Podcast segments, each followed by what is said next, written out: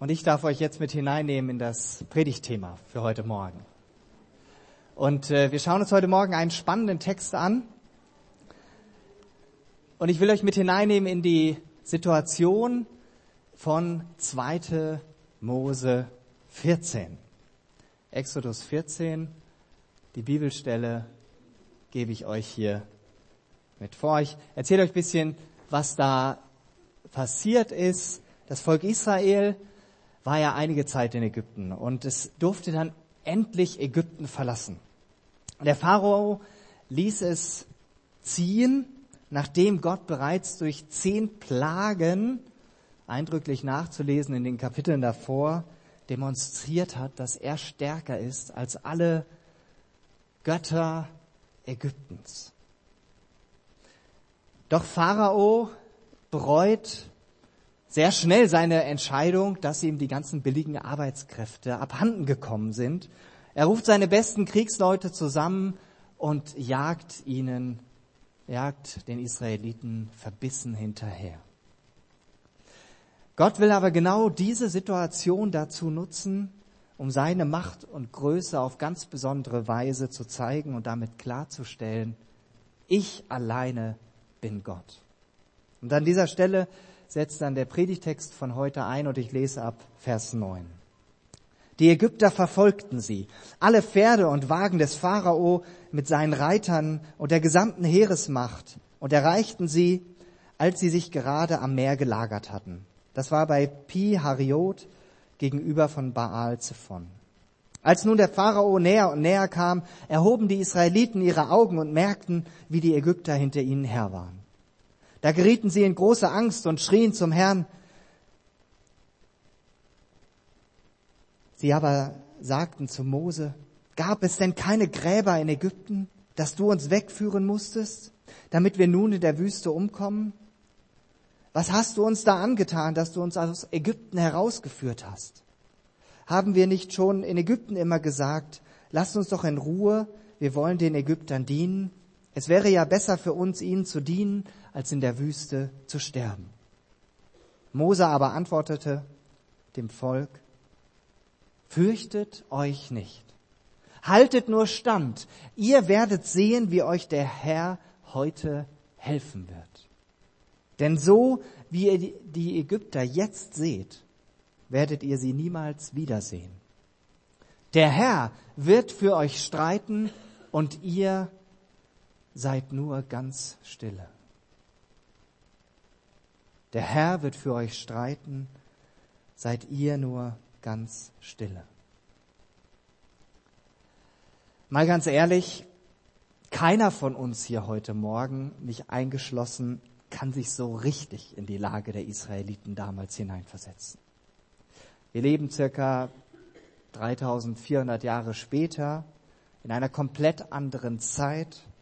Unser Weltbild ist dadurch geprägt, was wir Menschen in den letzten, ja, ein, zwei, drei Jahrhunderten alles so auf die Beine gestellt haben. Die meisten von uns hier sind ja Besitzer eines solchen kleinen Taschencomputers, sogenannte Smartphones. Und ähm, wenn wir das mit dem Internet verbinden, haben wir ja sozusagen Zugang zu dem Weltwissen. Vor 100 Jahren oder so ging man ja noch davon aus, dass man bald das gesamte Wissen der Welt zusammen haben wird. Heute merkt man, das ist, äh, wird irgendwie immer mehr, da kriegt man gar keinen Überblick. Und doch sitzt du heute Morgen hier, um zu hören, was Gottes Wort zu sagen hat. Das hoffe ich zumindest. Und bevor ich weiterspreche, möchte ich gerne dafür beten, dass wir nicht einfach nur mit unserer Brille, mit unserem Vorverständnis auf diese Geschichte, auf diesen Text hier schauen, sondern dass Gott zu uns sprechen darf. Jesus, ich danke dir, dass du hier bist, denn das hast du versprochen und dein Versprechen hältst du. Danke, dass du jedem Einzelnen hier, egal ob er die Predigt jetzt hier live hört oder später im Internet, dass du uns die Augen des Herzens öffnen wirst, damit wir hören, wie Menschen zuhören, die dir vertrauen. Danke, dass du jetzt durch dein Wort zu uns sprechen wirst und dass du meine Worte gebrauchen willst zu deiner Ehre. Amen. Von außen betrachtet ist das hier eine richtige Ausnahmesituation. Das Volk Israel ist endlich frei von seinen Peinigern. Wohlgemerkt, sie waren ja 400 Jahre in Ägypten und eine ganze Zeit davon unterdrückt als Sklaven der Ägypter. Endlich frei und dann doch sofort wieder in Gefahr. Ehe sie sich versehen, jagt der Pharao ihnen nach. Wie reagiert das Volk hier? Angst, Furcht, Entsetzen, Anklage gegen Mose, Vorwürfe werden laut. In Ägypten hätten wir auch sterben können, sogar noch viel besser, sagen manche. Und dies Verhalten ist zutiefst menschlich. Geraten wir in Not, kommen wir in schwierige Situationen, dann werden gerne die guten alten Zeiten bemüht, die doch in unserer zumindest Erinnerung immer noch so viel besser waren. Das erleben wir in unserem Land, in der Politik, vielleicht auf der Arbeit. Und anstatt sich den aktuellen Herausforderungen, dieser herausfordernden Situation zu stellen, neigen wir dazu, gerne einen Schuldigen ausmachen zu wollen. Warum? Damit wir besser dastehen. Damit wir keine Verantwortung übernehmen müssen. Es ist ja auch viel einfacher zu sagen, ein anderer muss was tun. Ich nicht. In dieser Situation hier ist es Mose, der dagegen hält, indem er dem Volk sagt, fürchtet euch nicht, haltet nur stand. Ihr werdet sehen, wie euch der Herr heute helfen wird, denn so wie ihr die Ägypter jetzt seht, werdet ihr sie niemals wiedersehen. Der Herr wird für euch streiten, seid ihr nur ganz stille. Zwei Dinge finde ich hier total beachtlich bei Mose. Er behält einen ganz klaren Kopf. Er lässt nicht zu, dass die aktuelle Situation ihn beherrscht oder ihn gar erstarren lässt. Er verhält sich so wie jemand, der weiß, worauf es ankommt. Er hält sich an Gottes Versprechen fest, der heute etwas Großes tun will. Und genau diese Sicht vermittelt er den Israeliten. Wir haben es ja hier nicht nur mit so einer, also ist toll, wie viele Leute hier sind, ja, aber es waren ein paar mehr, das Volk Israel. Wenn wir reingucken in den Bibeltext, lesen wir von 600.000 Mann. Und dann kommen da noch mal so viele Frauen und Kinder dazu. Ja? Also, es war schon eine riesige Truppe, der Mose da gegenüberstand. Mose lässt sich nicht von der Masse runterkriegen, sondern er hält sich an Gott fest. Und dann sagt er diesen Satz, den etliche von euch bestimmt anders im Kopf haben. Der Herr wird für euch streiten und ihr werdet stille sein. So hat es Martin Luther vor 500 Jahren übersetzt. Oder in der guten Nachricht Bibel lautet der Satz so, der Herr wird für euch kämpfen, ihr selbst braucht gar nichts zu tun. Das ist mal eine Ansage. Das weckt große Erwartungen. Wie was? Jahwe selbst wird für uns kämpfen? Und wir brauchen nichts dazu beizutragen? Wie sieht das aktuell bei dir aus?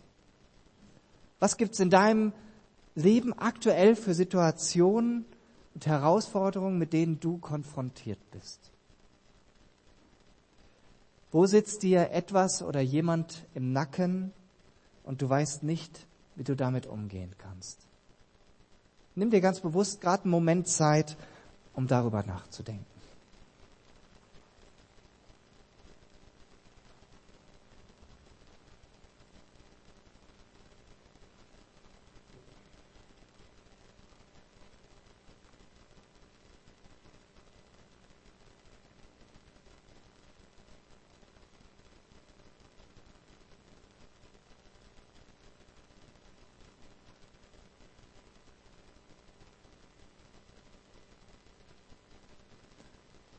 Ganz so teilnahmslos sind wir nicht, wie es vielleicht zunächst vermutet werden konnte. Wir sind aufgefordert, das zu tun, was Gott uns zeigt, damit er das tun kann, was er sich vorgenommen hat. Das erfahren wir in den nächsten Versen. Ich lese weiter ab Vers 15. Der Herr aber sagt zu Mose, warum schreist du zu mir? Befiehl den Israeliten, sofort aufzubrechen. Du aber hebe den Stab empor und strecke deine Hand über das Meer aus und spalte es, damit die Israeliten mitten durch das Meer hindurchziehen können auf völlig trockenem Boden. Ich aber will das Herz der Ägypter verhärten. Sie werden hinter euch herrücken, dann will ich mich am Pharao und seinem ganzen Heer, an all seinen Wagen und seinen Reitern verherrlichen. Die Ägypter sollen erkennen, dass ich der Herr bin, wenn ich am Pharao und seinen Streitwagen und Reitern meine Macht beweise. Jetzt erfahren wir, wie das konkret aussieht, dass Gott für sein Volk kämpft und seine Macht und Größe damit zeigt, von der wir gerade auch schon gesungen haben in diesem tollen Kinderlied. Ich lese weiter ab Vers 19. Da veränderte der Engel Gottes, der bisher vor dem Herr der Israeliten hergezogen war, seine Stellung und trat hinter sie. Auch die Wolkensäule verließ ihren Platz und stellte sich jetzt hinter das Volk, so dass sie nun zwischen dem Heer der Ägypter und dem Heer der Israeliten stand. So wurde es auf der einen Seite dunkel und auf der anderen Seite war die Nacht erhellt. Niemand konnte deswegen während der ganzen Nacht an den anderen herankommen. Mose aber streckte seine Hand über das Meer aus. Da trieb der Herr durch einen starken Ostwind das Meer zurück und legte den Meeresboden trocken. Die Wasser aber spalteten sich. So gingen die Kinder Israel mitten durch das Meer trocken hindurch, während die Wasser ihnen wie eine Wand zur rechten und zur linken standen. Es ist schon beeindruckend. Als das Volk Israel aus Ägypten ausgezogen war, war Gott ihnen vorhergezogen in dieser Wolken- beziehungsweise Feuersäule. Und was macht Gott jetzt? Er stärkt seinem Volk den Rücken. Und die erste Strategie Gottes ist, er hält den Gegner in Schach. Er verschafft seinem Volk Zeit, indem er die Ägypter mit Dunkelheit im Schach hält. Das muss man sich erstmal vorstellen. Das ist ja auch gegen jede Logik. So auf der einen Seite ist komplett dunkel, dass die, dass nicht einer den anderen sehen kann. Und ich weiß nicht, am Freitag, da war es ja hier sowas von neblig, habt ihr wahrscheinlich auch gesehen. Und das ist ja noch viel, viel mehr als der Nebel, der sich hier manchmal bilden kann. Und auf der anderen Seite ist taghell, dass das Volk Israel sich aufmachen kann, diesen Weg gehen kann, und Mose, der gehorcht Gott, indem er das tut, was Gott ihm gesagt hatte. Gegen jeden menschlichen Verstand streckt Mose seinen Stab aus und das Meer beginnt sich zu teilen, indem Gott diesen Wind aufkommen lässt. Und das Wasser bildet Wände zur rechten und zur linken.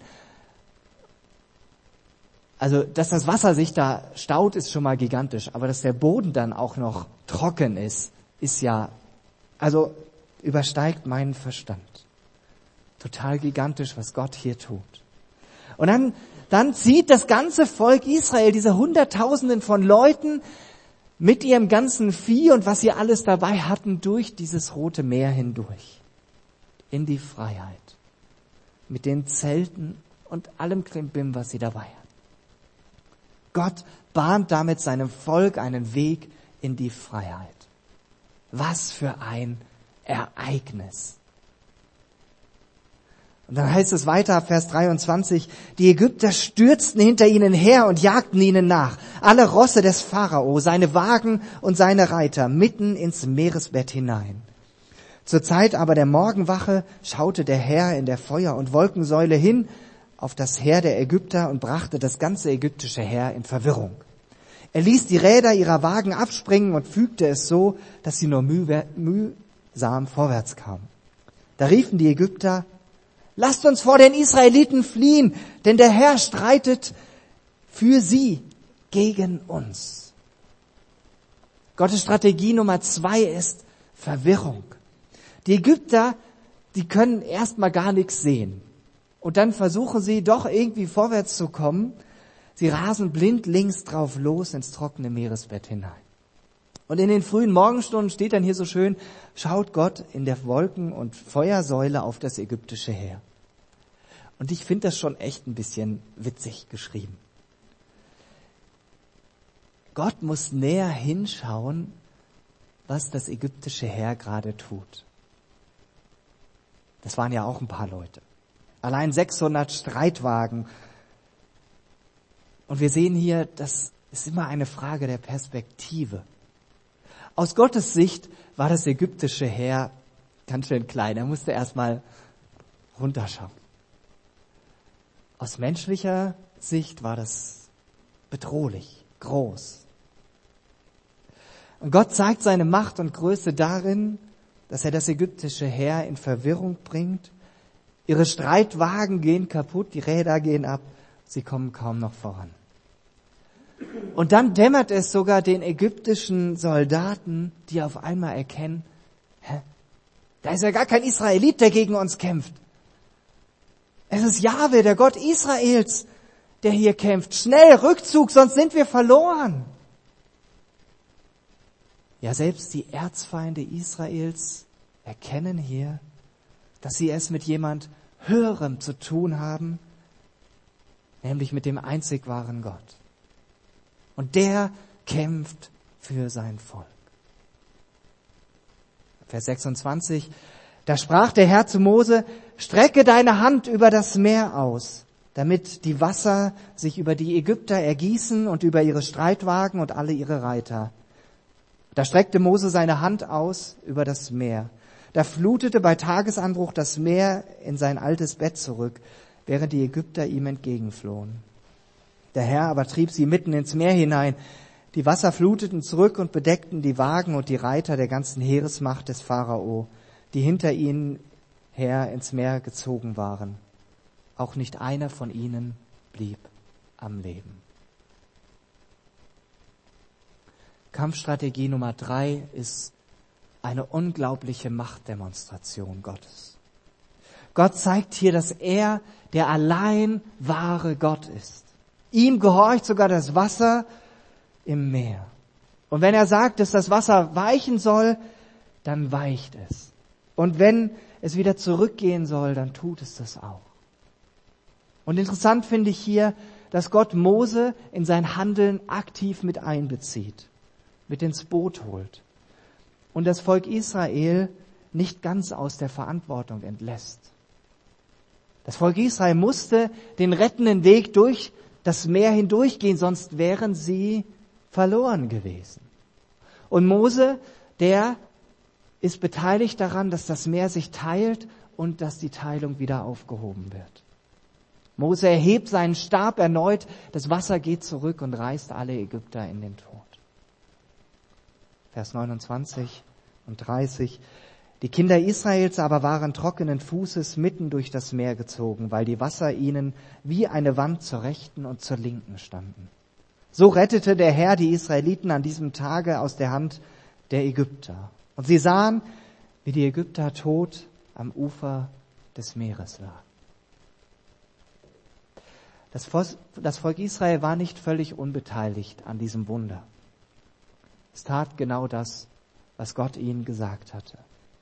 Sie gingen diesen Weg, den sie niemals selbst gewählt hätten. Sie sahen sich schon mit dem Rücken zur Wand, die Ägypter hinter ihnen, das Meer vor ihnen, kein Ausweg. Doch Gott selbst bahnt einen Weg da, wo kein Weg war. Das Volk musste hindurchgehen, um gerettet zu werden. Einen anderen Weg gab es nicht. Und das hieß auch, sie mussten darauf vertrauen, dass dieser Weg, den Gott ihnen zeigte, wirklich gangbar ist und dass er sie rettet. Ganz, ganz spannend finde ich hier das Fazit und den Abschluss des Kapitels in Vers 31. Als die Israeliten sahen, mit welch gewaltiger Hand der Herr unter den Ägyptern wirkte, fürchteten sie sich vor dem Herrn und schenkten dem Herrn und seinem Knecht Mose erneut ihr Vertrauen. Das Volk Israel steht jetzt also auf der anderen Seite des Roten Meeres und bekommt genau mit, wie mächtig Gott eingegriffen hat. Sie haben gesehen, wie ihr Gott, Yahweh, für sie gekämpft hat. Keiner von ihnen hat auch nur mit einem einzigen Ägypter kämpfen müssen. Keiner brauchte sich mit den Ägyptern anlegen. Jahwe selbst hat sein Versprechen gehalten.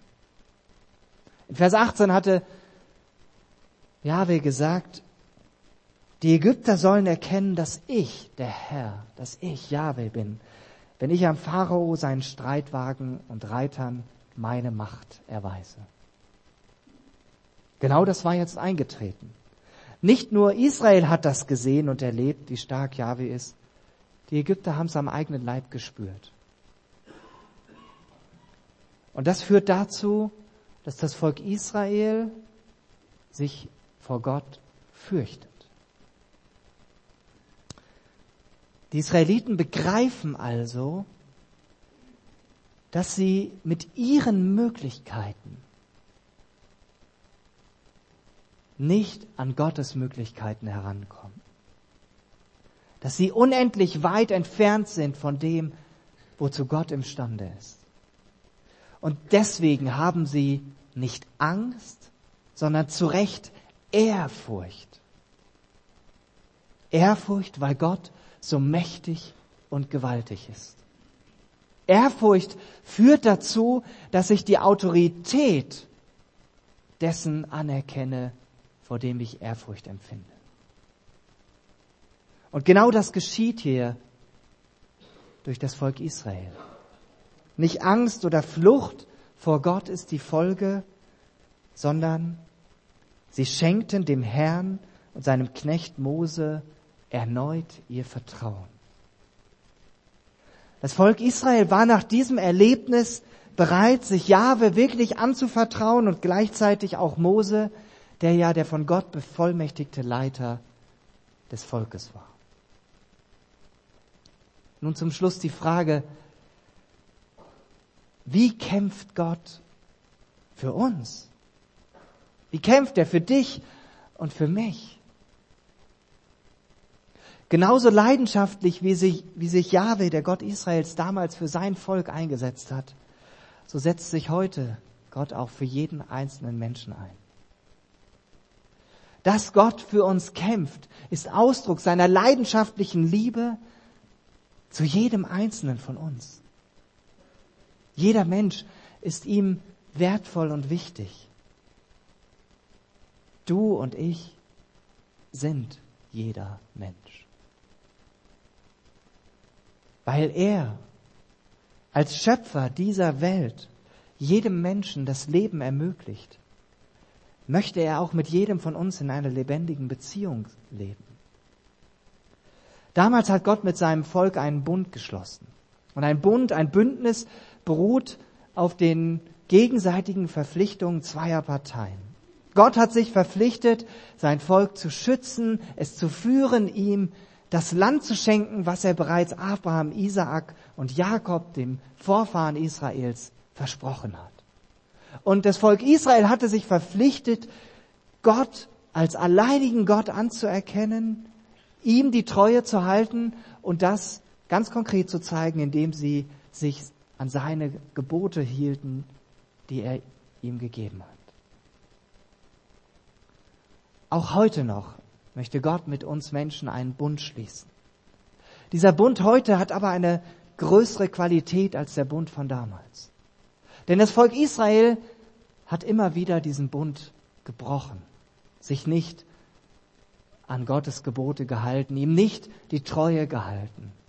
Und es konnte es auch gar nicht, weil sie nur Menschen waren wie wir.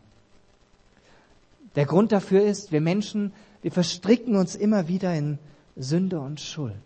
Und das bestätigt nur das, worin wir von Anfang an leben, nämlich dass wir von Gott getrennt sind. Weil das so ist, hat Gott von seiner Seite her die ultimative Möglichkeit geschaffen, dass wir in dauerhafter Gemeinschaft mit ihm leben können. Und das tat er, indem er Jesus auf diese Erde sandte.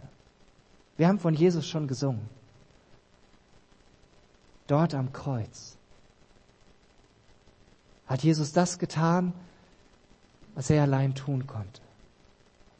Jesus kam, um die Werke des Teufels zu zerstören, heißt es im Neuen Testament. Und dazu gehört jede Art von Sünde und Schuld und Rebellion, also Auflehnung gegen Gott. Und Jesus nahm den Kampf dagegen auf und er siegte, indem er am Kreuz deine und meine Schuld auf sich genommen hat. Mit dem Ziel, dass wir alle in Beziehung mit Gott leben können. Jesus hat damit die Macht der Sünde ein für alle Mal besiegt.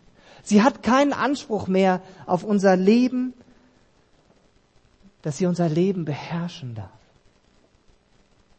Jesus möchte unsere Nummer eins sein. Die Nummer eins in deinem und in meinem Leben. Und deshalb müssen sich auch alle Angriffe, alle Herausforderungen, alle Bedrohungen in, unser, in unserem Leben, sie müssen sich letztendlich Jesus unterordnen. Wir brauchen ihnen nicht mehr die Macht zu geben, die sie zu beanspruchen meinen. Warum? Weil Jesus stärker ist. Und deshalb dürfen und können wir wie Mose diese Haltung einnehmen, dass wir alles von Gott erwarten. Egal wie herausfordernd deine Lebenssituation aktuell ist. Wenn dir Gesundheit fehlt, ist es trotzdem wichtiger, dass du Jesus im Blick behältst. Dass du auf ihn siehst, denn er will deine Nummer eins sein. Und er weiß genau, was du brauchst. Und du darfst darauf vertrauen, dass er dich versorgt. Wenn du dich in deinem Job vielleicht unwohl fühlst, dir Steine in den, gelegt, in den Weg gelegt werden oder du vielleicht eine neue Arbeitsstelle brauchst, dann lebe in der Haltung, wirklich alle Hilfe von Gott zu erwarten, weil er für dich kämpft.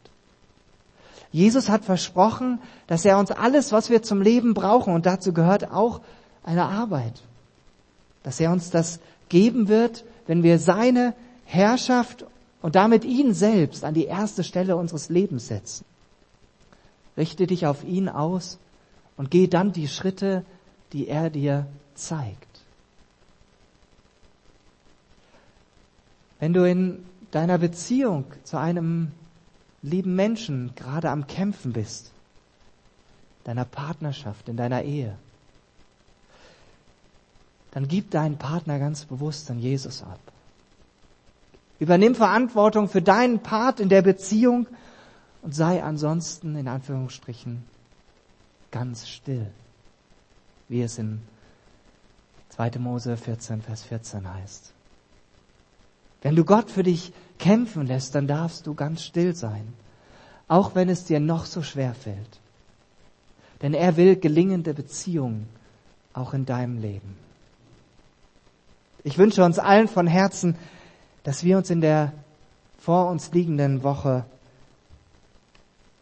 dass wir ganz bewusst darauf achten, wo Gott überall schon Dinge für uns in Bewegung setzt. Und mein Gebet ist es, dass wir sensibel dafür werden, das wahrzunehmen und dadurch merken, wie gut Gott ist und wie gut es ist, dass er Gott ist und nicht wir. Amen.